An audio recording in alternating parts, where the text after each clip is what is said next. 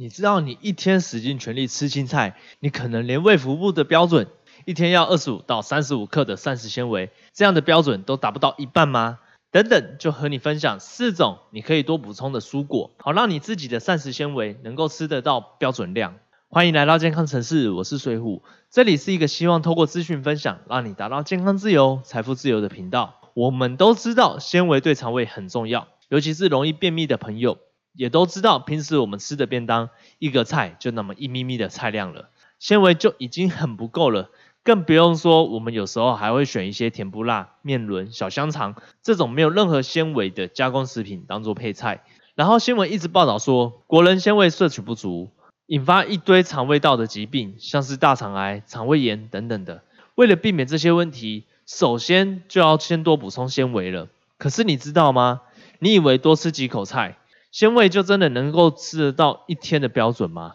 一天至少要吃二十五克的膳食纤维，到底是什么样的概念？一克的膳食纤维大概就是一百克的高丽菜，也等于一条小黄瓜，但也大概是等于三十三克的地瓜叶，半颗的苹果。也就是说，你一天至少要吃光两千五百克高丽菜，也就是四斤的量；二十五条的小黄瓜，八百二十五克的地瓜叶，一斤半的量，或者是十三颗的苹果，你的膳食纤维才能够达到一天的基本的量。所以你知道了，光吃绿色青菜其实是很难达到你一天所需的膳食纤维。如果真的要吃到足够的膳食纤维，解决你便秘的问题，以下四种食物膳食纤维的含量可能是超出你的想象的高哦。第一个，紫菜，紫菜汤随处可见，一般的便当店、自助餐店都很常见。一百克的紫菜，也就是外面一般卖一大包的紫菜呢，就有二十九克的膳食纤维。平常喝紫菜汤的时候，多捞一点紫菜，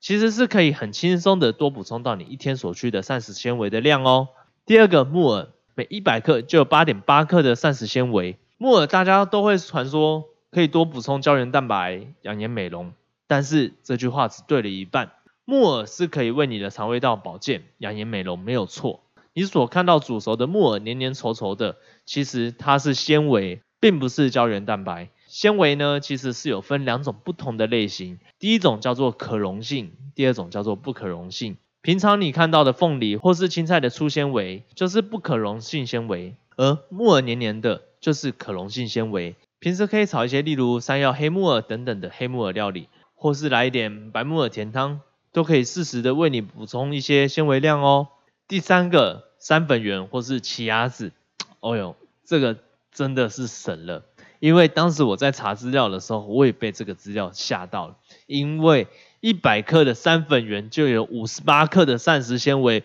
不是五点八克，是五十八克。而奇亚籽也不遑多让，有三十克的膳食纤维呢。这两个都是非常容易帮助你解决纤维不够的问题。但是要特别注意，因为这两个都是非常吸水的食物。如果一天的水喝不多，绝对绝对不可以多吃。因为会塞得很严重，所以我最近正在尝试一种做法，就是每一千 CC 的水泡十克的三粉圆，一天大概喝个四壶，也就是说我一天基本上我就可以靠三粉圆就摄取二十五克左右的膳食纤维了。反正我一天的水本来就会喝到这些的量，而且生的三粉圆也真的很便宜，所以我就顺带的加进去。那我的大便也因此真的有顺的比较多，一拉就扑通的掉到我我的马桶里面了。过几天，如果我有什么样特别的心得，我会再跟大家分享。第四个，燕麦，正在接触减脂的朋友，应该对燕麦不陌生吧？减肥的期间会把燕麦或是地瓜取代白饭来增加纤维量，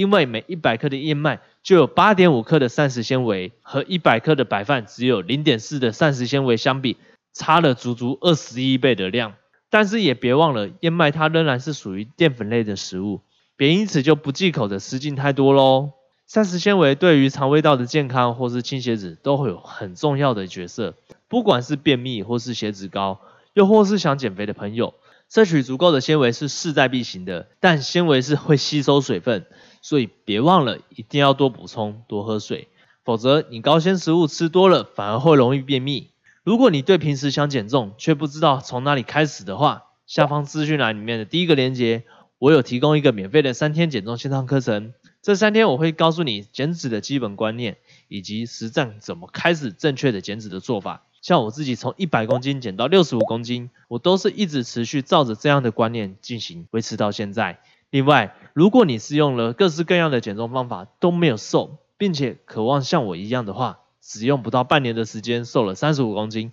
维持到现在还不担心复胖的话，你可以点选下方的第二个链接，报名我的成功减脂研讨会。里面我将会告诉你四个成功减脂的秘密，名额有限，请赶紧参加。最后，这个频道是一个希望透过资讯分享，让你达到健康自由、财富自由的频道。如果这集的内容对你有帮助的话，记得帮我按赞、订阅、追踪、加分享。我们下个内容见喽，拜拜。